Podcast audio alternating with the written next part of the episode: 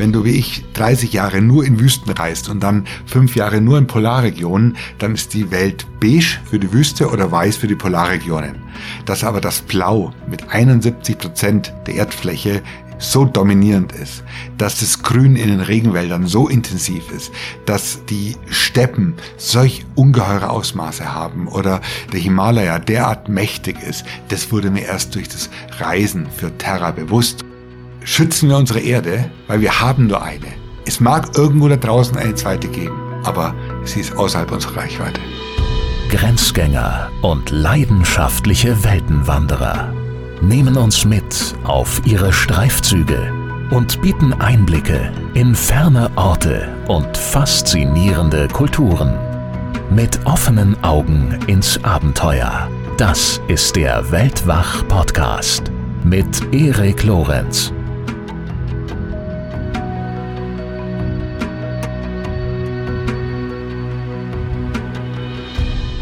Ich habe euch kürzlich schon mal das Motto United by Summits unseres Sponsors Adidas Terex vorgestellt, bei dem es darum geht, unsere eigenen persönlichen Gipfelmomente zu finden. Draußen, beim Sport, beim Reisen. Und wenn ich so an all die vielen Geschichten zurückdenke, die uns Michael Martin in den vergangenen Jahren zu seinem Projekt Terra erzählt hat, während dieses Gedieh, dann waren da definitiv eine ganze Reihe solcher Gipfelmomente für ihn dabei. Also Situationen, die ihn gefordert und weitergebracht haben. Ich erinnere mich zum Beispiel daran, wie er uns erzählt hat, wie er, der ja seit 40 Jahren in allen Wüsten der Welt reist und fotografiert, wie er erstmals in den Regenwald aufgebrochen ist. Statt Trockenheit eine hohe Luftfeuchtigkeit, die die Linse beschlagen lässt und statt weiten Blicken und klaren Strukturen Dickicht und Getier. Also ganz neue Anforderungen für die Motivsucher. Solche persönlichen Gipfel sind es, die das Reisen und äh, ja, manche würden auch sagen, das Leben selbst ausmachen.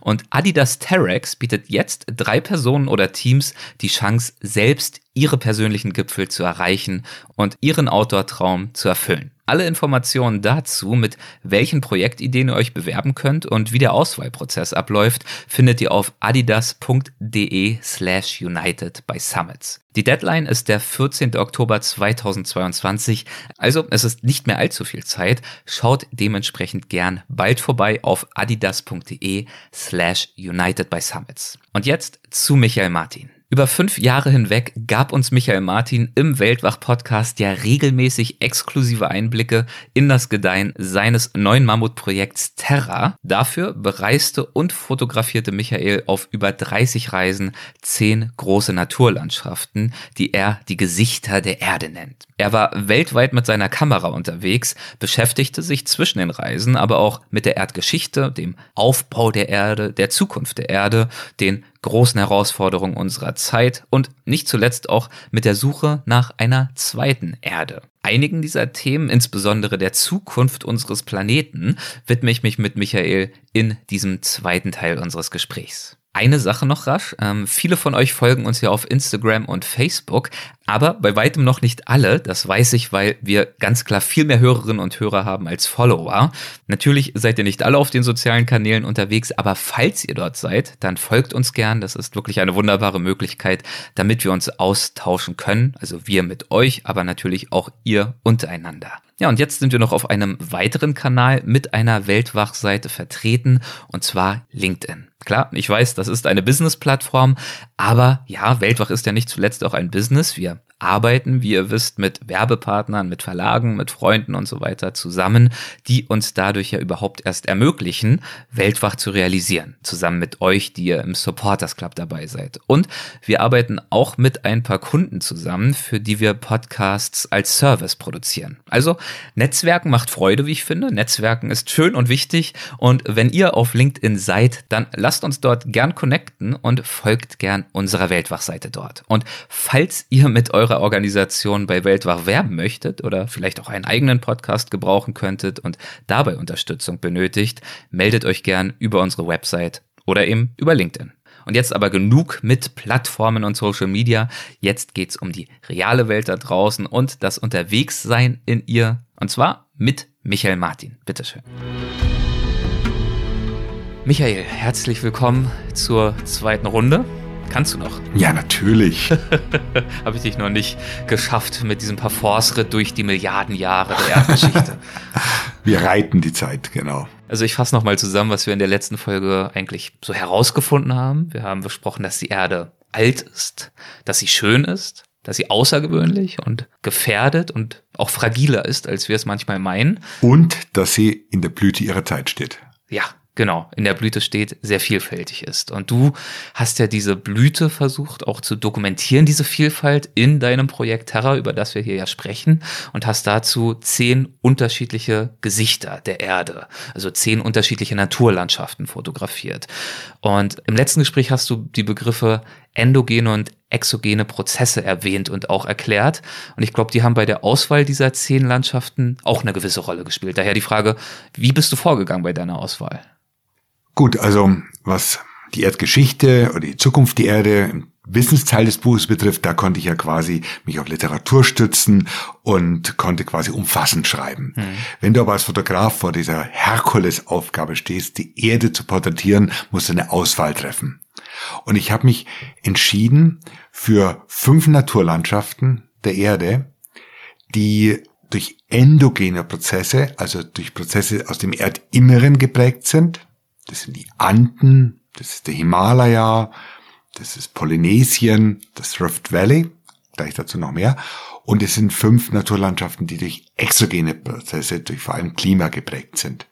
Und so habe ich zehn Gesichter, die exemplarisch stehen und aus denen Mosaik, aus zehn Mosaikstückchen schaffe ich quasi ein fotografisches Porträt unserer Erde, das die Vielfalt einfach eben darstellen soll, wobei ich mich wirklich auf Naturlandschaften konzentriere und auf Völker, die in diesen Naturlandschaften leben. Dort Pflanzen, Tiere, Landschaften und Kulturen.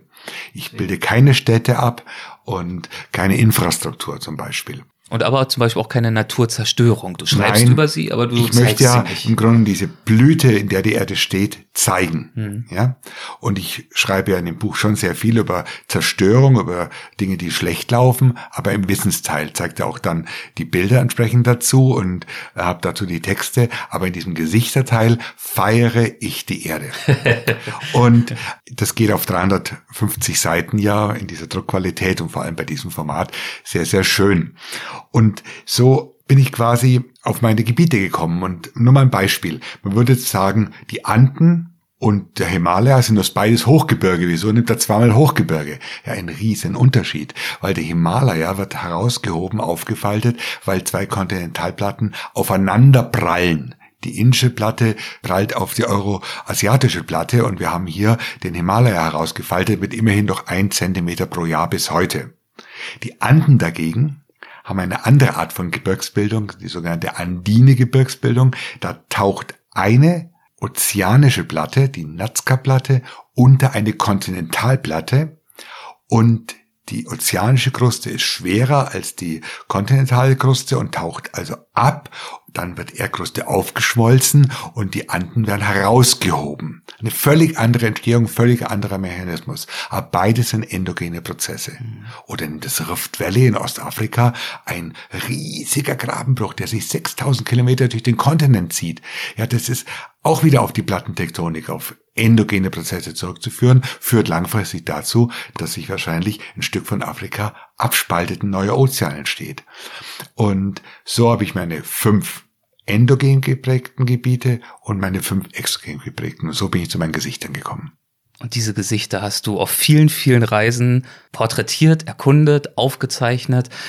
Und das über Jahre hinweg, das haben wir jetzt nun schon mehrfach angesprochen. Nun, da sich alle Puzzleteile endlich zusammengefügt haben, wie viel hat das Projekt, das Ergebnis des Projekts damit zu tun, was du dir am Anfang all dieser Arbeit so vorgestellt hattest unter deinem Projekt Terra?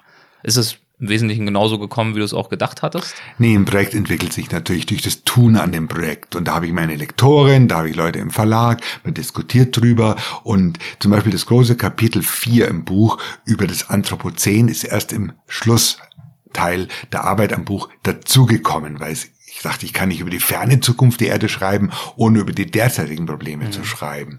Oder dieses System Erde, die Erde als Organismus, das habe ich auch erst durch die Arbeit am Buch begriffen habe es dann zum eigenen Kapitel gemacht. Mir war am Anfang vor fünf, sechs Jahren schon klar, ich werde über die Erdgeschichte schreiben, werde über die Zukunft der Erde schreiben. Mir war klar, dass ich exemplarisch vorgehen muss und mir verschiedene äh, Gebiete raussuchen muss. Die habe ich dann irgendwann Gesichter genannt. Dann waren da kam die Struktur mit fünf endogenen und fünf exogen geprägten mhm. Gesichtern. Sowas entwickelt sich halt einfach. Und das ist wie, wenn du, sag mal, eine, eine Bachelorarbeit oder eine Masterarbeit machst, da weißt du am Anfang auch noch nicht die Gliederung, die entwickelt sich. Aber einmal von der Menge der Arbeit würde ich sagen, ich habe ja auch schon äh, Diplomarbeit geschrieben, ich würde sagen, es waren ungefähr zehn Masterarbeiten, das Buch, ja, also mhm. vom Umfang, ja, und das Niveau würde ich schon auch im Bereich von Bachelor- oder Masterarbeit also ansetzen, dass man sich quasi hm, schon auf dem Niveau von Geografiestudenten einfach bewegt. Also ich möchte nicht sagen, dass man Vorwissen haben sollte, um das Buch zu verstehen, aber man muss sich auch bereit sein, mit geografischen Fragen auseinanderzusetzen. Nun warst du ja, weiß Gott, auch schon vorher viel unterwegs auf der Welt. Ähm, würdest du trotzdem sagen, dass du durch dieses Projekt Terra irgendwas über unsere Erde nochmal anders oder besser verstanden, verinnerlicht hast als vorher? Mir wurde die Vielfalt unserer Erde noch stärker bewusst. Ja. Wenn du wie ich 30 Jahre nur in Wüsten reist und dann fünf Jahre nur in Polarregionen, dann ist die Welt beige für die Wüste oder weiß für die Polarregionen. Dass aber das Blau mit 71 Prozent der Erdfläche der Erdoberfläche sind ja Ozeane, so dominierend ist, dass das Grün in den Regenwäldern so intensiv ist, dass die Steppen solch ungeheure Ausmaße haben oder der Himalaya derart mächtig ist, das wurde mir erst durch das Reisen für Terra bewusst und das war aber auch das Spannende, dass ich mir einfach neue Gebiete einfach vornehmen konnte. Ich war jetzt immer schon, schon ziemlich monothematisch unterwegs, 30 Jahre Wüsten, das hat keiner gemacht, ja. Mhm. Und äh, insofern war es für mich mega spannend, zum ersten Mal oh, den Garwal, im Garwal den Schiffling, den vielleicht schönsten Berg der Erde zu sehen oder in der Cordillera Blanca diese wahnsinnigen Gletscher oder diese Artenvielfalt in den Regenwäldern zu erleben. Oder in Polynesien die Atolle, das war für mich als Reisender, für meine Reisepartner, für meine Frau Ellie oder für den Jörg, war das oh, immer wieder das Aha-Erlebnis, das ich ja auch brauche. äh, an der Stelle dann mal so eine richtig doofe, platte Frage zwischendurch. Du hast ja nun so viele unterschiedliche Reisen durchgeführt für dieses Projekt. Wenn ich jetzt die Möglichkeit hätte, eine deiner Reisen nachzuempfinden, nachzureisen, welche sollte ich wählen? Wo war es am schönsten, beeindruckendsten, ähm, denkwürdigsten? Kann man gar nicht sagen. Natürlich nicht. Ich würde auch gar nicht, das ganze Projekt funktioniert nur aus der Zusammenschau. Mhm. Und eine Reise wäre nur eine von 32. Ich habe 32 Reisen gemacht in diesen fünf Jahren und mit einer Reise ist noch nicht viel gesagt. Also pro Naturlandschaft habe ich drei Reisen im Schnitt gemacht und die hat es aber auch gebraucht, ja. Mit einer Reise pro Naturlandschaft wäre ich nie hingekommen und insofern ist es ja, wie ein Mosaik. Ein Mosaik lebt von dem Mosaik Steinchen. Und ich habe einfach Steinchen gesammelt über die fünf Jahre. Und das einzelne Steinchen ist nur ein buntes Steinchen. Aber ein Bild wird das draußen, wenn du die Steinchen zu einem Buch, zu Filmen oder zu einer Multivisionsshow zusammenfügst. Hast du sowas wie ein Lieblingsbild aus dem Projekt? Habe ich nicht, nee. Es gibt natürlich die 400 oder 500 Bilder im Buch sind schon die, die meine Lieblingsbilder sind. Aber ich würde sagen, ja, das sind schon vielleicht 50 Bilder, wo ich sag Wahnsinn. Also, dass ich das hab machen können. Man muss ja auch sagen, ich hatte ja natürlich ein Zaubermittel. Ich hatte jetzt auf einmal ganz zu Beginn des Projektes gab es endlich die Drohnen. Drohnen, ja, die, ja, da haben wir drüber gesprochen. die Kamera ja. des Fliegenlanden, die bezahlbar waren, die transportabel waren. Und das hat mir natürlich einen völligen neuen Blick auf die Erde verschafft. Gehört zu diesen 50 oder so Bildern, die vielleicht aus den 500 nochmal hervorstechen. Für dich persönlich zum Beispiel auch dieses mit dazu? Mm, ja, äh, das ist Was schön. Zeigt das? Wo das ist eine Mongolei, der äh, Kongo Els, ein Dünengebiet und dahinter eben verschneites Gebirge und davor die Steppe. Das ist schön, weil es halt so äh, drei völlig unterschiedliche Landschaften zeigt. Aber äh, ja. Er rollt mit den Augen. Ich, ich bin schlichtes Gemüt. Ich bin total bezaubert. Also vorne dieses tiefe Grün, das ist eine ja, grüne ja, klar, Steppe. Ja, genau. Dann die Dünen, Sandfarben natürlich, beige und dahinter Hochgebirge. Glück gehabt, war einfach, äh, da hat halt schon früh geschneit. Traum traumhaft August, schön. August, ja, war so ein Schnee im Hochgebirge gelegen. Man braucht einfach auch Glück. Aber du, ja, weißt, ich habe viele solche Bilder gemacht und äh, das hat auch mit den Umständen zu tun. Manche Bilder waren so schwierig und bin gerade noch der Polizei gekommen oder waren sozusagen von der Entstehungsgeschichte so eine Herausforderung, dass deswegen das Bild mir für immer eine Diese Mondfinsternis oder so. Ja, oder? weißt du, dass du, ähm, das können Ereignisse sein oder eben Umstände. Ja. Und oft sind es die Umstände, mhm. die, die ein Bild für mich besonders machen, die der Betrachter ja gar nicht kennt. Ja. Und so hat man halt immer seine persönlichen Bilder. Aber letztendlich nochmal, es zählt die Zusammenschau, Schau, es zählt die Sequenzierung von Bildern, die hintereinander kommen und dann in der Show die Kombination mit Musik oder im Film eben auch der Schnitt.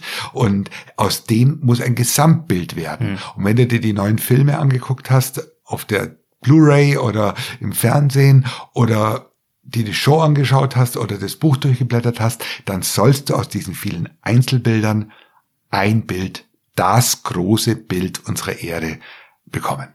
Das ist das Versprechen. Das ist das Versprechen. Und wie gesagt, dann gibt's natürlich die Geschichte hinter den verschiedenen Bildern. Und wer diese Geschichten hören möchte, der soll sich natürlich gern auch unsere vielen anderen Gespräche anschauen, ja. anhören, denn da haben wir über viele dieser Anekdoten und Ereignisse auch äh, ausführlich gesprochen.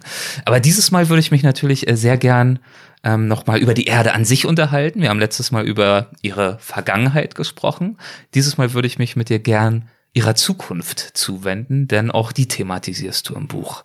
Und ähm, du beschreibst auch, dass, äh, wenn wir jetzt noch mal ein paar Jahre äh, zurückblicken, ganz kurz, äh, die Entschlüsselung des humanen Genoms zum Beispiel erst 20 Jahre zurückliegt. Und die Entwicklung von Informationstechnologien liegt auch noch nicht viel länger zurück. Also das heißt, viele der Entwicklungen, die unsere Welt und unsere Gesellschaften komplett verändert haben und auch immer noch verändern und die wir jetzt eigentlich auch schon wieder als selbstverständlich erachten, die sind noch ganz, ganz neu und ähm, haben aber alles schon auf den Kopf gestellt.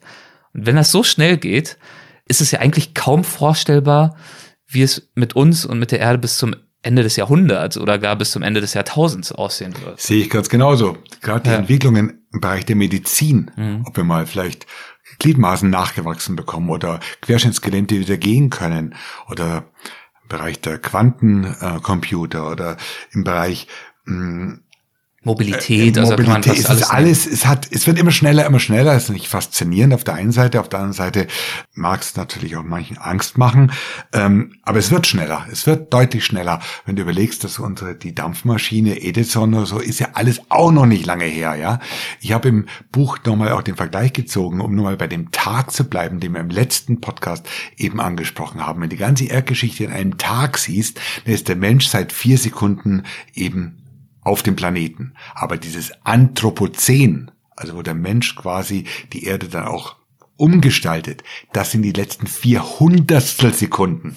Die letzten vierhundertstel Sekunden eines ganzen Tages sind wir dabei, die Erde zu dem zu machen, was sie eben heute ist, ja. Und wenn wir jetzt nach vorne blicken in die Zukunft, und vielleicht 100 Jahre nach vorne blicken, dann ist es auch wieder nur ein Hundertstel Sekundenbruchteil dieses gedachten Erdtages, ja. Und Aber mit was für Auswirkungen? Ja, natürlich, für uns ganz starke Auswirkungen. Ich denke heute an mein Leben, an meine Zukunft, denke an die Zukunft meiner Kinder oder meiner Enkeltochter, ja. Und dann reden wir mal von 100 Jahren. Und diese 100 Jahre, die werden Entwicklungen bringen, die wir uns heute definitiv nicht vorstellen können, ja. Gute, vielleicht das Krebs heilbar ist, dass wir Corona endgültig besiegt haben werden, aber auch sicher auch schlimme Entwicklungen. Ich meine, weiß nicht, ob der Weltfrieden wirklich weiterhält mit den Entwicklungen, die wir jetzt einfach in der in äh, Osteuropa sehen, ja. Das war so selbstverständlich dieser Frieden, ja. Ich habe mich Mama gewundert, dass die Jugend der Welt verständlicherweise ähm, gegen den Klimawandel auf die Straße geht, aber die Friedensbewegung überhaupt nicht mehr Zulauf hatte, ja. Es hat überhaupt keinen mehr interessiert, weil es mhm. so selbstverständlich war, dass wir Weltfrieden haben. Das müssen wir alles mal die nächsten, also im 21. Jahrhundert erhalten. Und dann kann man natürlich weiterblicken. Und das tue ich ja in dem Buch dann auch eben mit der fernen Zukunft. Und im Vorwort schreibst du darüber zum Beispiel den folgenden Absatz. Obwohl der Kohlendioxidgehalt langfristig abnimmt, kommt es nicht zu einer Abkühlung auf der Erde, denn die Strahlkraft der Sonne nimmt weiter zu, sodass die Durchschnittstemperaturen auf der Erde Werte erreichen werden, die das Leben verschwinden lassen. In geologisch kurzer Zeit wird die Erde wieder jener Wüstenplanet sein, der sie Milliarden Jahre gewesen ist. Richtig. Das klingt Konkret ja gesagt, in einer Milliarden Jahre endet das höhere Leben auf unserer Erde. Es ist schon 3,8 Milliarden Jahre da. Mhm. Aber in einer Milliarden Jahre ist es höhere Leben zu Ende, in 1,5 Milliarden Jahren sämtliches Leben auf der Erde. Hat einfach, wie du gerade schon sagst, mit zwei Entwicklungen zu tun. Eben langfristig nimmt der Kohlendioxidgehalt ab. Der nimmt natürlich zurzeit zu, Stichwort Klimawandel, aber langfristig nimmt er ab, was er auf die Dauer der Erdgeschichte schon immer tut. Und wir haben aber eine Entwicklung, die die Erde, die Sonne eben schon auch schon lange zeigt und zeigen wird, ist die Zunahme ihrer Strahlkraft. Die Sonne ist heute 30 Prozent stärker in ihrer Strahlkraft als äh, zur Erdentstehung. Und die Strahlkraft der Sonne wird entsprechend des Herzsprung-Rassel-Diagramms, das ist die Entwicklungsreihe der Sterne, die ist ganz vorhersehbar, wie sich die einzelnen Sterne entwickeln. Und unsere Sonne ist da im guten Mittelfeld. Und sie wird immer, immer heißer, größere Strahlkraft. Und das führt dann eben in einer Milliarde Jahre zu einer weltweiten Durchschnittstemperatur von 30 Grad Celsius. Wir haben momentan 15 Grad Celsius und 30 Grad Celsius Durchschnittstemperatur wäre das Ende des höheren Lebens. Und dann letztendlich in anderthalb Milliarden Jahren nimmt man an, dann eben 50 Grad Celsius Durchschnittstemperatur und dann ist auch noch die letzte Mikrobe auf unserer Erde verschwunden und die Erde ist dann wieder der Wüstenplanet, der es schon auch einmal war. Das ist doch eigentlich traurig, oder? Da können wir nichts machen, aber ich glaube, das sind solche Dimensionen.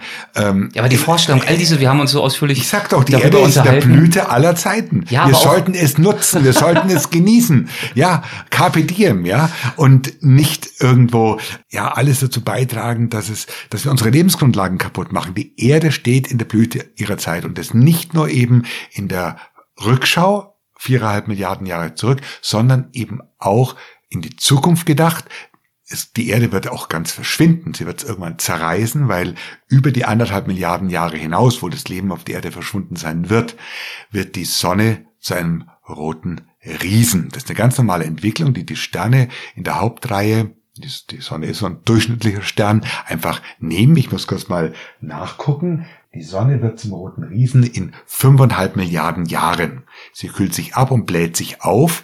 Der Sonnenrand wird dann bis zur heutigen Venus reichen. Und dann wird aber die Erde längst zerrissen sein, die Erde wird verschwunden sein.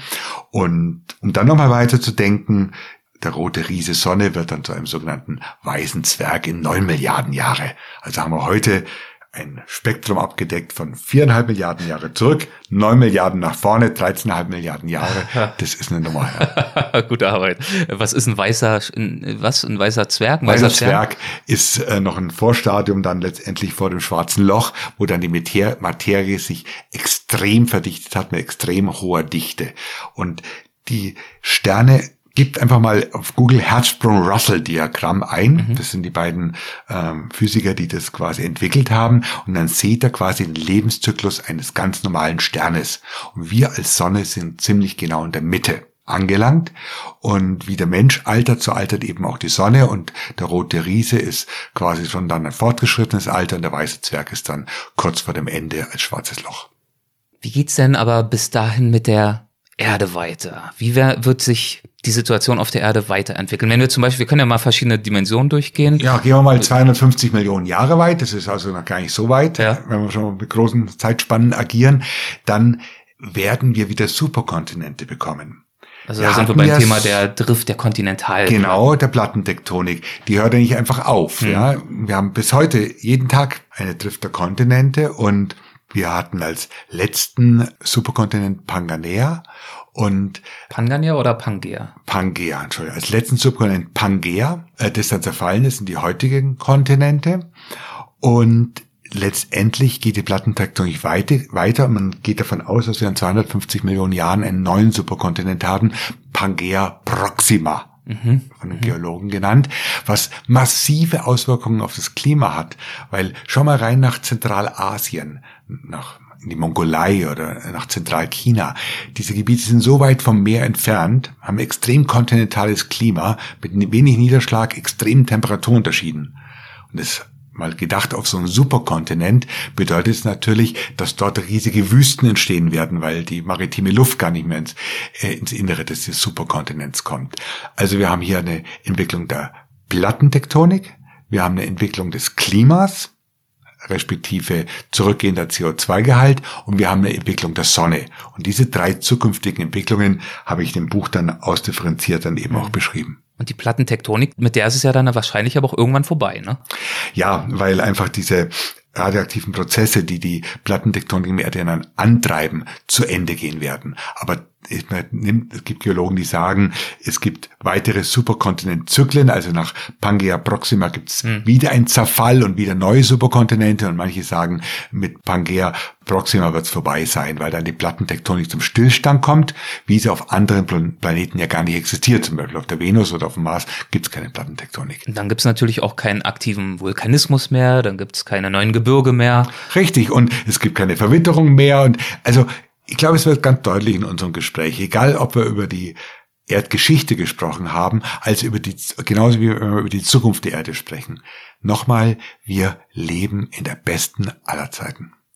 Und das heißt, dass selbst wenn wir es hinbekommen, die Erde nicht zugrunde zu wirtschaften, uns nicht durch Atomkriege und so weiter selbst zu vernichten, sondern wenn wir irgendwie noch eine Weile durchhalten als Menschheit, irgendwann war es das. Und irgendwann, also im besten Falle, stehen wir dann irgendwann vor der Aufgabe, uns eine neue Heimat zu suchen. Also ich glaube ja, dass wir es gar nicht erleben werden. Der Mensch ist erst 180.000 Jahre als Homo sapiens auf mhm. der Welt. Seit 11.700 Jahren im Holozän verbreitet er sich auf der ganzen Erde. Und das Anthropozän ist ein paar Jahrzehnte alt, also das, was wir als unsere Welt, unsere Zivilisation verstehen, ja. Und ich glaube nicht, dass es so lange gehen wird. Ich glaube, dass der Mensch sich vorher schon entweder die Lebensgrundlagen entzieht, Stichwort Klimawandel, oder durch einen Atomkrieg, der wirklich eine reale Gefahr darstellt, die Menschheit sich selbst vernichtet und irgendwann nur noch Kakerlaken dann quasi unser Erbe antreten. Und das ist doch ein schönes Schlusswort für dieses. Nein, das war natürlich ein Scherz. Keine Angst, liebe Leute. Aber sind wir doch jetzt mal ein bisschen zuversichtlich. Versetzen wir uns mal in die Lage, irgendwie ist es doch alles gut gegangen. Ist es denn realistisch, dass es irgendwo einen zweiten potenziellen Heimatplaneten für uns geben könnte? Den würden wir gar nicht erreichen, den würden wir gar nicht erkennen.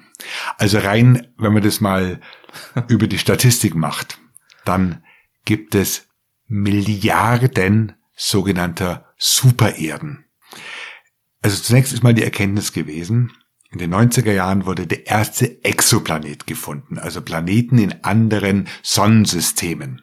Dass Sterne eben Planeten haben bei der als Überbleibsel der Sternenentstehung, mal mhm. ganz lapidar gesagt. Und Planeten sind was Normales, das wissen wir heute. Wir haben Milliarden von Planetensystemen in der Milchstraße, in unserer Heimatgalaxie. Die haben natürlich ganz unterschiedliche Heimatsonnen.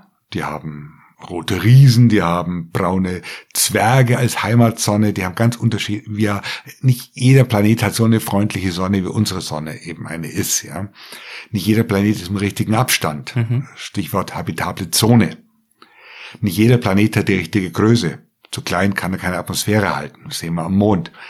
Nicht jeder Planet ist in der Temperaturrange, wo einfach Wasser in allen drei Aggregatzuständen vorkommen könnte. Und wenn man das dann natürlich dann runterbricht auf die verschiedenen Voraussetzungen, dann wird die Luft schnell dünner. Ja, also dann werden es immer weniger Planeten. Wir kennen heute über 5000 Exoplaneten, die identifiziert sind, die fotografiert sind teilweise, wo man weiß, wie da die Gaszusammensetzung ist und die hat man dann in verschiedene Kategorien eingeteilt. Und die für uns interessante Kategorie sind natürlich die Supererden, mhm. die teilweise auch viel größer sind als unsere Erde. Sind die wo, super, weil die so super toll sind oder weil das dann so eine Art Erdzwilling ist? Weil sie Gesteinsplaneten sind, ja. weil sie in der habitablen Zone sind, im richtigen Abstand zur Sonne, weil sie groß genug sind, um in der Atmosphäre zu halten. Okay, also all diese Dimensionen All diese Dinge, die unsere Erde zur Erde ja. gemacht haben, sozusagen dort ansatzweise oder teilweise vorhanden sind. Das ist mal die Voraussetzung. Ja, und dann muss eben der Zufall kommen. Der Zufall, den wir auf der Erde vor 3,8 Milliarden Jahren hatten, dass sich aus den Aminosäuren eben Luca, das Ursprung alles Lebens, bilden konnte. Und nicht nur kurz für ein paar hunderttausend Jahre, sondern dass sich das halten konnte, mhm. dass dieser Exoplanet, diese Supererde wirklich auch in ein dynamisches Gleichgewicht kommt und das sich entwickeln kann. Unser Leben hat 3,8 Milliarden Jahre gebraucht, um den Mensch hervorzubringen, um die Zivilisation hervorzubringen. 3,8 Milliarden Jahre stabile Verhältnisse trotz Meteoriteneinschlägen etc.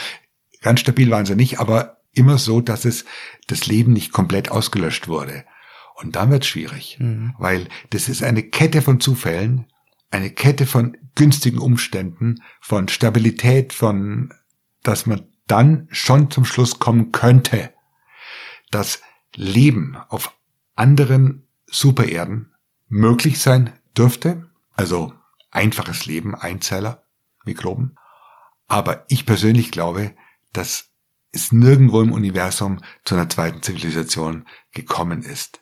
Wenn dem so wäre, könnten wir mit ihr gar nicht Kontakt aufnehmen. Und da sind wir wieder bei deiner Frage.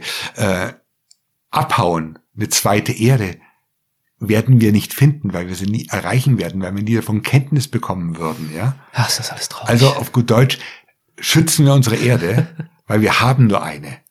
Es mag irgendwo da draußen eine zweite geben, aber sie ist außerhalb unserer Reichweite.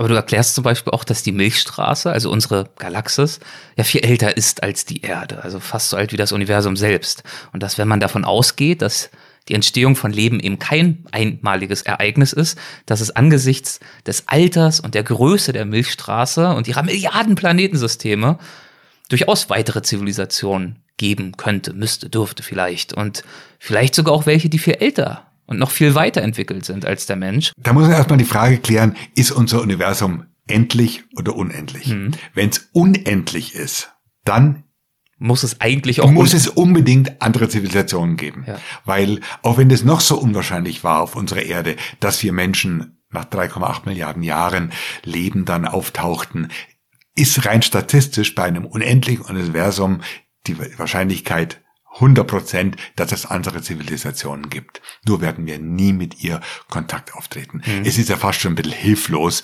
fast schon ein bisschen rührend, wenn die NASA auf die Viking-Sonden 1 und 2 Platin- oder Goldplatten äh, montiert hat, wo man dann mh, hm, unsere Musik, unsere menschliche Gestalt, irgendwelche chemischen Formeln eingraviert hat. Die Sonden fliegen ja inzwischen außerhalb vom Sonnensystem ins All hinaus. Ja, die wird aber niemand finden. Ja, also das ist das Kontaktaufnehmen ist das Problem. Da gibt es natürlich ganz viele Programme und äh, aber ich glaube nicht, dass wir ähm, irgendwann von einem UFO besucht werden. Zumal ja auch das Universum eben nicht unendlich ist.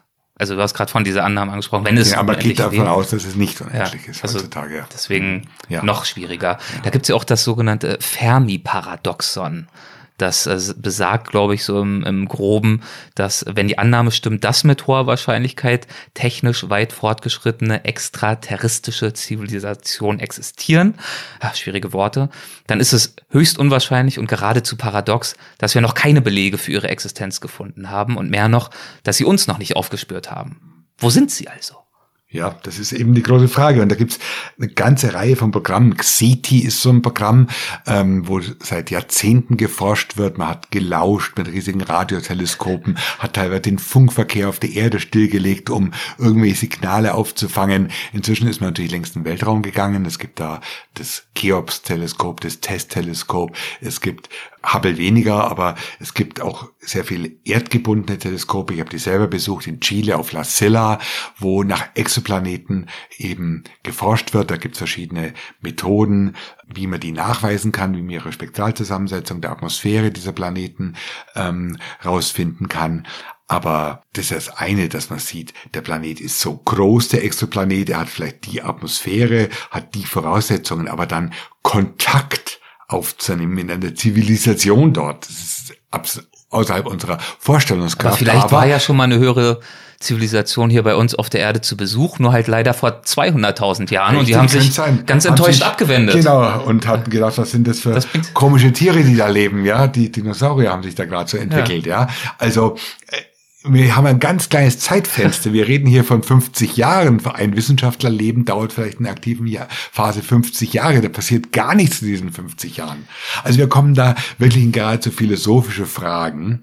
Und es ist, glaube ich, besser, wenn wir Menschen natürlich weit in die Ferne blicken, weit zurückblicken, aber uns verdammt nochmal um unsere näherliegende Probleme kümmern. Wie beenden wir den Krieg in der Ukraine? Wie kriegen wir die Menschen in der Sahelzone satt? Wie verteilen wir das Wasser?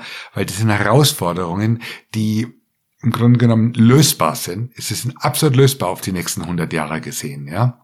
Und da versagen wir als Menschen schon, ja? ja. Ich finde schon wichtig, dass Wissenschaft betrieben wird und auch wirklich ganz nach vorne geblickt wird, ja.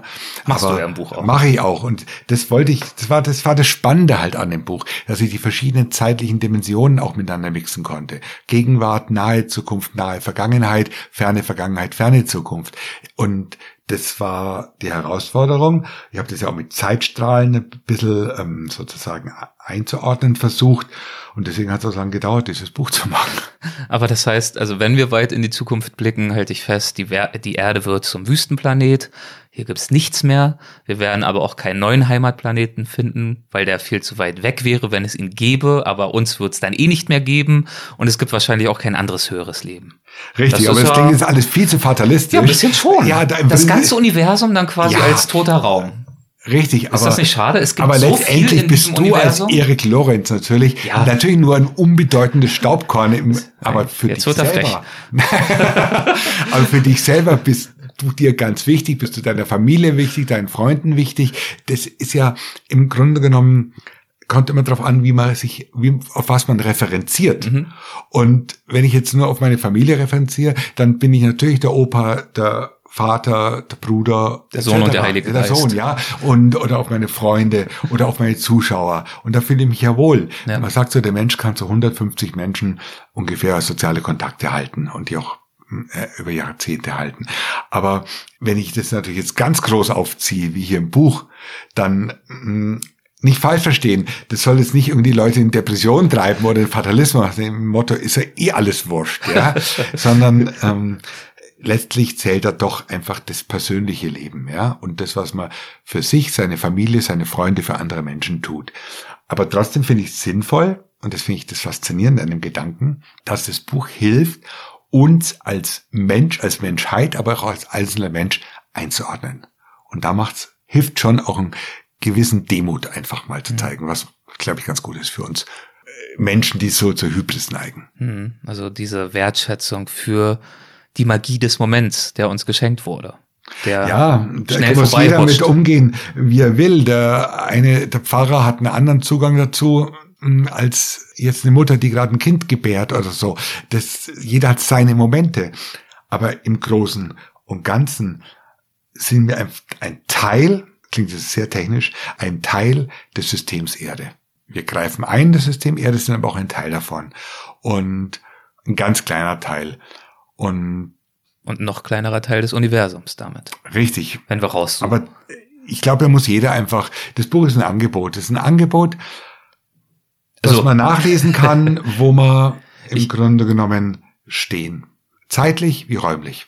Ich will dir jetzt auch gar nicht so suggerieren, dass ich das super deprimierend alles fände, sondern ich fände es unendlich faszinierend. Ja, so finde ich es auch. So soll es auch gesehen werden. So. Aber es könnte auch Leute äh, zu Fatalisten werden lassen und sagen, ist eh alles egal, ja. Das stimmt. Ja, also. Aber, aber was macht's, ich frage die Frage trotzdem nochmal, was macht's denn mit dir, dir vorzustellen, dass all dieses Wissen, das die Menschheit angesammelt hat, die Vielfalt der Natur auf der Erde, auch das menschliche Bewusstsein über diese Vielfalt, diese Schönheit, das Vermögen, das bewusst genießen zu können. All das auch wahrscheinlich das höhere Leben selbst potenziell äh, demnächst dann auch äh, komplett vorbei sein könnte im ganzen Universum. Ja, demnächst ist es ja nicht. Also in einer Milliarde Jahre, gesehen. das ist eine Menge. Es muss uns persönlich jetzt nicht deprimieren, ja, aber. Aber ich denke immer eher ans Morgen als an die 30 Jahre. Man lebt ungesund und ja. der, äh, der, Raucher zieht sich weiterhin 20 Zigaretten rein, weil er gar nicht an die 30 Jahre, gar nicht dran denken möchte, wenn er in 30 Jahren vielleicht daran erkranken könnte. Letztendlich ähm, ist, ist, das ist für mich der, der Rahmen, der ist mir bewusst, ja. aber letztlich ist für mich ja zum Beispiel viel entscheidender, ist ganz persönliche Sache, meine Mutter ist dement, eine mhm. extrem gebildete Frau mit einem unheimlichen Wissen. Und ich habe es in den letzten vier Jahren erleben müssen, wie dieses unglaubliche Wissen verschwindet und jetzt fast nicht mehr da ist. Das ist für mich in dem Moment die viel wichtigere Geschichte für mein Leben, für mein Wohlbefinden oder für mich selbst, als dass in einer Milliarde Jahre äh, das höhere Leben verschwunden ist. Und so ähm, ist es ja bei allem im Leben. Es gibt immer verschiedene Dimensionen. Du denkst jetzt heute erstmal vielleicht an das Konzert, das du besuchen willst heute Abend und dann denkst du, was morgen ist und nächste Woche ist und diesen Sommer ist und im nächsten Herbst ist. Und, und so, wir Menschen haben ja ein Bewusstsein, anders als die Tiere, äh, die vielleicht Eichhörnchen fängt dann schon irgendwann an, Nüsse zu sammeln im, im Spätherbst, aber äh, instinktiv. Mhm. Und wir Menschen haben ja die Fähigkeit, in diesen verschiedenen Zeitdimensionen zu springen. Wir sind jetzt heute viereinhalb Milliarden Jahre zurück und zack, neun Milliarden Jahre nach vorne gesprungen. Und das ist interessant zu wissen, spielt aber für unser tägliches Leben keine Rolle. Es ist viel wichtiger, äh, was gibt's heute Mittag zum Essen. Das könnten wir ja vielleicht auch noch mal auf die Rückseite des Buches drucken als Statement, oder? Spielt eigentlich keine Rolle. Was gibt's zum Mittag? Das wäre die wichtigere Frage. Genau. Stelle ich dir gerne als äh, Kritiker-Zitat zur Verfügung. Da können wir so tun, als hätte ich das gesagt, wenn dir das marketingtechnisch hilft. Ähm, aber hin und wieder gibt's ja dann doch noch mal Schlagzeilen, dass es doch vielleicht Leben gibt, das entdeckt worden sei. Es gab ja schon vor längerer Zeit zugegebenermaßen äh, auch mal eine Schlagzeile oder es gibt ja auch regelrecht die Legende vom Leben auf dem Mars. Und das ist ja eigentlich eine ganz witzige Geschichte. Ja, dieser Schiaparelli, ein italienischer äh, Astronom, hat die sogenannten Mars-Kanäle zu entdecken geglaubt. Ja, es ja. war eine optische Täuschung. Ich habe selber als Jugendlicher den Mars oft beobachtet und der sieht natürlich tatsächlich scheckig aus. Ja, und da hat er dann durch einen Übersetzungsfehler wurde das als menschgemachte Kanäle übersetzt. Und von dort wurde dann auf eine Zivilisation auf dem Mars geschlossen das war den Menschen schon immer fasziniert. Canals, nee, Channels, mit, also genau, gibt es unterschiedliche Schreibweisen. Das eine bezeichnet so einen menschlich gemachten Kanal und das andere ist eher so eine geologische Formation gewesen. Ne? Und genau. der hat es irgendwie falsch übersetzt oder so. Und dann kam dieses Gerücht auf, es gibt Zivilisation auf dem Mars. Das fasziniert die Menschen, ja. natürlich. Denken wir die ganzen UFO-Sichtungen, die Amerikaner spinnen ja da völlig, ja. Und auch die Astronomen, die ich kenne, die ich auf La Silla in Chile gesprochen habe, die Exoplaneten untersuchen, die waren auch fasziniert, eben auf der Suche nach der Supererde. Und mich hat es auch fasziniert, wie ich das Kapitel geschrieben habe, ja. Natürlich ist es faszinierend, aber nochmal, ähm, uns Menschen sollte das interessieren, was auf unserer Erde passiert, und zwar die nächsten 100 Jahre. Das ist das Entscheidende. Mhm. Wir müssen all unsere Kräfte, unsere Fantasie, unser Wissen, unsere Solidarität zusammennehmen, um überhaupt die nächsten 100 Jahre zu überstehen. Das ist das Entscheidende. Und darauf müssen wir uns konzentrieren. Natürlich den langen Blick immer im Auge behalten, aber die Herausforderung sind die nächsten 100 Jahre. Na gut, dann äh, kehren wir jetzt mal widerwillig ins Jetzt und hier zurück, ähm, was mich zu der Frage bringt, nach Terra. Was soll da jetzt bei dir noch kommen? Ach, Erik, bitte. Das ist. Jetzt guckt er ganz Immer diese genau. Fragen, ja. immer diese Fragen. Und ich habe nie, nie eine gute Antwort darauf gewusst. Weil ich, das hat sich immer aus sich heraus ergeben. Ich habe nie gewusst, was ich mache. Ich habe immer nur das gemacht, was ich gerade mache. Und es war bei den Wüsten Afrikas waren es die Wüsten Afrikas, dann waren es die Wüsten Erde, dann war es das Eis, jetzt ist es Terra. Und ich denke gar nicht an was weiteres. Ich brauche meine Kraft für Terra und klar äh, habe ich mal drüber nachgedacht, jetzt rede ich schon wieder zu viel, ähm, ob man vielleicht mal mit dem Universum sich beschäftigen könnte aber dann natürlich nicht mit eigenen Bildern, sondern mit Fremdbildern und dann natürlich wird es schnell sowas von kompliziert, ja, mit Physik und äh, Einstein und äh, Relativitätstheorie, dass ich da auch schnell nicht mehr durchsteige und vor allem muss ich es dem Publikum vermitteln. Aber das wäre natürlich schon ein nächster Schritt, sozusagen nicht nur das große Bild der Erde, sondern das große Bild des Universums zu zeichnen. Vielleicht, vielleicht gehe ich aber einfach einen Schritt zurück und beschäftige mich, mich einfach mehr mit Menschen, äh, reise durch Afrika, äh, stell die geradezu himmelschreiende Ungerechtigkeiten in Lebensbedingungen auf unserer Erde in den Vordergrund. Ich weiß es nicht. Ganz klar, wir schreiben das Jahr 2022. Terra du bist jetzt erstmal ist auf dem Markt. Auf jetzt wird einfach mal Terra gelebt, soll heißen, die Filme gezeigt, die äh, Veranstaltungen durchgeführt, das Buch signiert und dann 2024, 2025, dann bin ich dann schon über 60, aber das verspreche ich auf jeden Fall dir und den Hörern. Ich gehe nicht in Pension, ich mache weiter, aber gut. in welche Richtung es weitergeht, weiß ich heute noch nicht. Wie lange wirst du auf Tour sein mit Terra?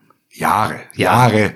Also, also lohnt sich Wüsten, da mal auf deiner Website vorbeizuschauen. Wüsten der Erde war sieben Jahre auf Tour. Ich meine, das wird dann nach hinten immer weniger. Ähm, wir haben jetzt über 100 Termine, 22, 23 im ersten Winter, im zweiten Winter sicher nochmal 100 Termine. Ich bin im ganzen deutschsprachigen Raum unterwegs und einfach nachgucken, kommen und ja, Terra, die Erde auf der Leinwand in einer Art und Weise zu erleben, wie man es vielleicht bis jetzt noch nicht gesehen hat. Du wirst ja hoffentlich noch ein paar Jahrzehnte auf der Erde weilen selbst. Hoffentlich. ich glaube mir trotzdem mal die Frage. Ähm, Wenn es mit dir in ferner Zukunft mal zu Ende geht, gehen sollte, glaubst du, ähm, beziehungsweise würdest du dir wünschen, dass das Projekt Terra und konkret auch dieses Buch ähm, sowas wie dein Hauptvermächtnis wäre? Oder ist dir das viel zu pathetisch nee, und eigentlich auch egal? Pathetisch nicht, aber sondern mein letztlich zählt ja so ein Berufsleben immer im Ganzen. Mhm. Und da ist das erste Buch genauso wichtig wie das letzte Buch. Und mein Wüsten der Erde oder Planet Wüste, das letzte große Projekt, ist ein Teil des Ganzen und Terra wird auch ein, ganz, das ein, ein Teil des Ganzen sein. Und mm, wenn es einfach heißt, der hat sich bemüht, einfach den Menschen die Erde näher zu bringen, äh, für Toleranz äh, zu werben, den Leute vielleicht auch gut zu unterhalten, aber sie eben auch zu informieren. Und der hat es immer schön gemacht. Das wird mir schon reichen. Schön. Das gefällt mir. Ich würde gern zum Abschluss dieses Gesprächs nochmal einen kurzen Satz vorlesen aus dem Vorwort deines Buches. Dort schreibst du, wir Menschen leben in der besten aller Zeiten und sollten dieses Zeitfenster verantwortungsvoll nutzen. Wir haben das Potenzial, unseren Planeten zu zerstören, aber auch die Chance, das Paradies Erde noch einige Millionen Jahre zu erhalten. Das Dem ist nichts hinzuzufügen. Jeder Einzelne kann dazu beitragen. Unsere Politiker müssen mutiger werden, müssen vorangehen. Wir müssen die richtigen Politiker auf das Schild heben. Und jeder Einzelne nochmal kann vielleicht auch, wenn er das Auto mal stehen lässt oder mal ein bisschen weniger warm sein Haus heizt, dazu beitragen. Die Erde ist es wert, geschützt zu werden. Ich danke dir, dass du uns über wirklich Jahre hinweg hast teilhaben lassen am Gedeihen dieses Projekts, kontinuierlich, mitreißend, unterhaltsam, lehrreich, amüsant. Ich weiß aus vielen Rückmeldungen von Hörerinnen und Hörern, dass äh, viele es sehr genossen haben und auch ich weiß und wusste das wirklich sehr zu schätzen und deswegen vielen, vielen Dank dafür. Ich bedanke mich bei dir, Erik, für diese jahrelange Begleitung, die hoffentlich noch weitergehen wird bei anderen Projekten, aber es war einfach schön, dieses Projekt Terra hier bei Weltwach ja, von Anfang an quasi vorstellen zu können. Und ich glaube, der Hörer hat ja auch mitbekommen, wie es sich entwickelt hat. Und jetzt haben wir wirklich mit der heutigen Folge dafür einen wunderbaren Abschluss geschaffen. Und ich freue mich, die Hörer vielleicht auch mal persönlich kennenzulernen. Vielen, vielen Dank und viel Erfolg für die Tour. Danke, tschüss. Mach's gut, tschüss. Das war der zweite Teil meines Gesprächs mit Michael Martin anlässlich der Fertigstellung seines Projektes Terra. Ich hoffe, es hat euch gefallen. Jetzt kommt einmal mehr Lydia, Lydia Möcklinghoff, die Tropenökologin und Ameisenbärenforscherin, die uns ja wie auch in den vorherigen Jahren schon seit Episode 269 jetzt wieder frische Updates aus dem Pantanal liefert. Dort betreibt sie die wohl einzige derartige Langzeitstudie an Ameisenbären weltweit und kehrt deshalb seit weit über zehn Jahren jeden Sommer ins Pantanal in Brasilien zurück. In der letzten Ausgabe war ja ein Tornado über das Pantanal gefegt und dieses Mal erkundet Lydia die Farm und schaut sich die Verwüstung an, die dieser Tornado hinterlassen hat und sie sucht nach Ameisenbären. Paradies Pantanal. Neues von Lydia. Ich stehe jetzt gerade vor dem Jabiru-Storchnest. Ich hatte ja letzte Woche erzählt, dass ein Tornado über die Farm gefegt ist und ganz viel verwüstet hat. Und ich hatte große Sorge unter anderem um diesen Baum, in dem oben drin so ein großes Nest vom Jabiru-Storch ist. Der Jabiru-Storch ist der größte fliegende Vogel Brasiliens. Flügelspannweite 2,6 Meter. So war die Klugschaußerei. Und gute Nachrichten, sowohl Baum als auch Nest sind noch da und äh, die Jabiru Kuhstörche können dieses Jahr also brüten. Puh, ein Glück. Allerdings sieht es für einige Wälder hier auf der Farm ganz schön bitter aus. Also tatsächlich herrscht hier eine Wahnsinnsverwüstung in den Wäldern. Vor allem die Wälder, die so östlich von Freiflächen liegen. Da hatte dann der Wind so richtig Raum, Fahrt aufzunehmen, vermute ich, und ist dann mit voller Wucht auf den Wald äh, gestoßen. Und wir haben tatsächlich so Wälder, wir haben hier ja so Galeriewälder, also so schmale Wälder zwischen zwei Seen zum Beispiel. Und die haben so einem Sturm kaum was entgegenzusetzen. Und das ist jetzt im Prinzip teilweise kein Wald mehr. Da sind wirklich sämtliche hohe Bäume weggerissen und es ist nur noch die niedrigere Strauchschicht übrig. Das ist jetzt im Prinzip Buschland, wo vorher Wald war. Aber natürlich nicht alle Wälder, es sind auch viele Wälder erhalten und die guten Neuigkeiten sind, dass es jetzt wieder Wasser in der Landschaft ist. Also die Seen haben sich wieder aufgefüllt nach dem Regen. Die Wasserschweine kamen in langen Ketten vom Fluss zurück. Im Fluss hatte es noch ein bisschen Wasser, da haben die sich alle hingeflüchtet, als ihre Seen ausgetrocknet sind. Und äh, jetzt kamen sie in langen Reihen wieder vom Fluss zu ihren Heimatseen gelaufen, was total rührend war zu sehen. Und ich hoffe, dass es genügend Wasser ist, um die Tiere jetzt erstmal zu versorgen, bis die Regenzeit losgeht. Da muss noch ein bisschen durchhalten, das sind jetzt noch zwei Monate. Aber naja, immerhin können sie jetzt mal eine Weile aus dem Vollen schöpfen. Und äh, hier beim Jabiru-Storchnest also alles in Ordnung. Äh, nur die Hyazintharas, die nisten im Stamm dieses Baumes und die sind jetzt gerade so ein bisschen außer sich, weil wir hier rumstehen. So, und auf was ihr natürlich alle so ein bisschen wartet und ich auch, sind natürlich Ameisenbären. Und also der Regen ist vorbei, es hat dann noch ordentlich geregnet. Wie viel kam am Ende runter? 40 mm das zweite Mal. Und insgesamt? Insgesamt waren glaube ich 100. Ja, über 100 Millimeter sind runtergekommen. Ich bin mit Claudia unterwegs, äh, Freundin von mir, die auch vor sehr vielen Jahren hier auf Versender Barranco Alto kleben geblieben ist vor wie vielen Jahren nochmal? Vor fast elf Jahren. also eben fast so lang wie ich. Ich bin vor 13 Jahren kleben geblieben und also es hat erst geregnet. Das mögen die Ameisenbären nicht. Dann war es sehr kalt. Das mögen die Ameisenbären nicht. Jetzt ist es sehr heiß. Das mögen die Ameisenbären nicht. Wir sind jetzt aber trotzdem unterwegs und suchen Ameisenbären. Gerade sind wir im Streifgebiet von Claudia unterwegs. Die hieß irgendwann mal Klaus. Dann war sie mit Baby unterwegs und dann äh, haben wir sie nach Claudia benannt. Von daher wäre es natürlich total romantisch, wenn wir die jetzt mal sehen würden. Also sie heißt Claudia mit Chlor von Klaue. Die kennen wir auch schon von den letzten Jahren, wo ihr bei Weltwach mit mir bei den Ameisenbären unterwegs seid. Die suchen wir jetzt zuerst. Wir sind schon ein Stückchen gefahren, bisher noch nichts. Claudia äh, schaut sich gerade mit dem Fernglas Schweine an. Ameisenbären noch nicht. Dann fahren wir noch mal ein Stückchen weiter.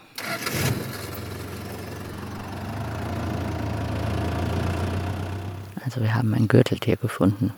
Wir nähern uns von den Tiergruppen langsam dem Ameisenbären an. Was würdest du heute am liebsten sehen? Tatsächlich den Ameisenbären. ja, ich würde gerne den großen Ameisenbären sehen, aber ich würde auch wirklich, genau, gerne mal wieder den kleinen, den Baumtamandua sehen. Den habe ich ewig nicht mehr gesehen. Und wir haben gerade auch festgestellt, es ist alles wieder schön grün geworden jetzt nach dem Regen. Das ist schon toll. Die Seen sind wieder voll. Und es war ja vorher echt so super trocken, ne? Wie eine verbrannte Landschaft sah es aus, ja, als es sich gebrannt hat. Pantanal schwarz-weiß. Ja. Und jetzt, heute, heute ist so der erste Tag, wo es wieder richtig grün aussieht. Das Pantanal macht jetzt mal kurz Frühling. Wir hoffen natürlich, dass jetzt noch ein Regen kommt, um das aufrecht zu erhalten. Ne? Eben. Ja. Soll in den nächsten zehn Tagen nicht regnen, mhm. aber vielleicht am elften Tag. Genau, am elften Tag regnet es dann sehr gut. So, weiter Ameisenbär.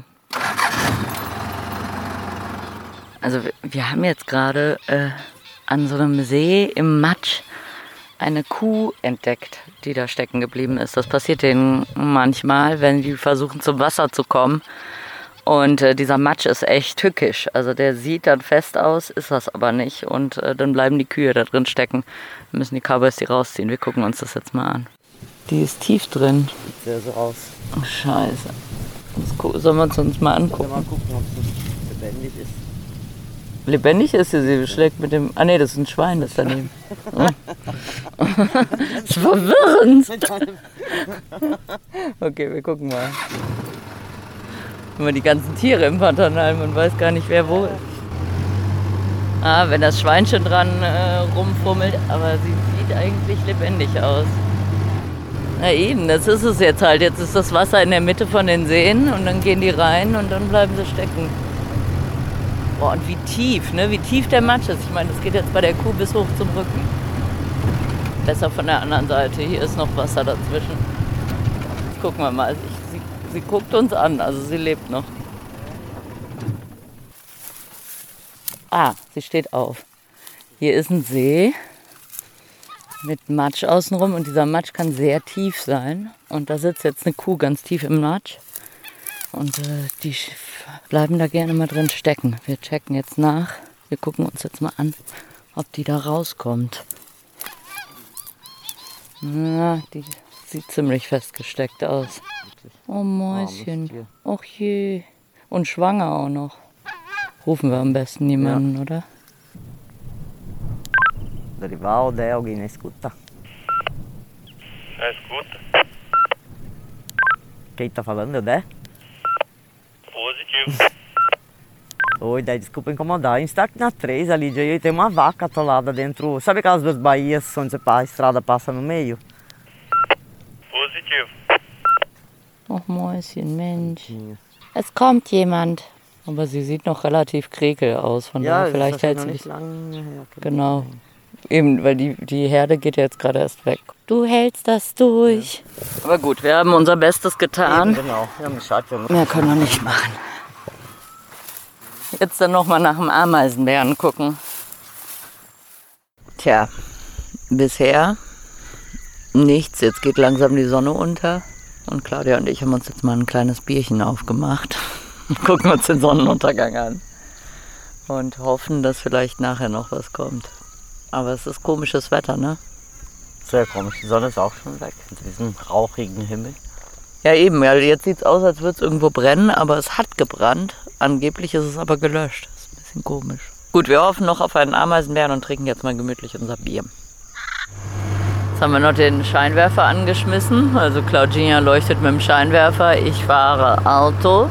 Aber bisher auch jetzt noch nichts. Ja, bis morgen. Tschüss. Da geht sie dahin.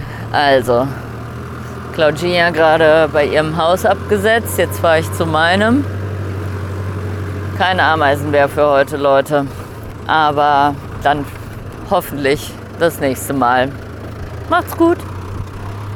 Lieben Dank, Lydia. Das hat wieder Freude gemacht. Ich drücke die Daumen, dass dann in der nächsten Woche, in der nächsten Folge hoffentlich ein Ameisenbär wieder auftauchen möge.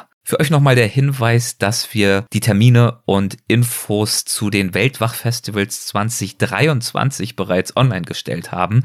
Und jene Festivalausgabe mit Michael Martin ist leider so gut wie ausverkauft. Hin und wieder springt mal jemand ab, dann wird ein Platz frei. Ansonsten gibt es nur eine Warteliste. Aber es gibt noch zwei andere Termine. Einer mit Dieter Glogowski, ebenfalls ein Urgestein der deutschen Reisevortragsszene.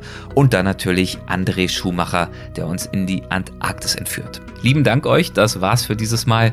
Und äh, wie eingangs erwähnt, folgt uns gern auch nicht nur bei Instagram und Facebook, um mit uns in Kontakt zu bleiben, sondern, wenn ihr mögt, fortan auch auf LinkedIn. Macht es gut, bis zum nächsten Mal, euer Erik Lorenz.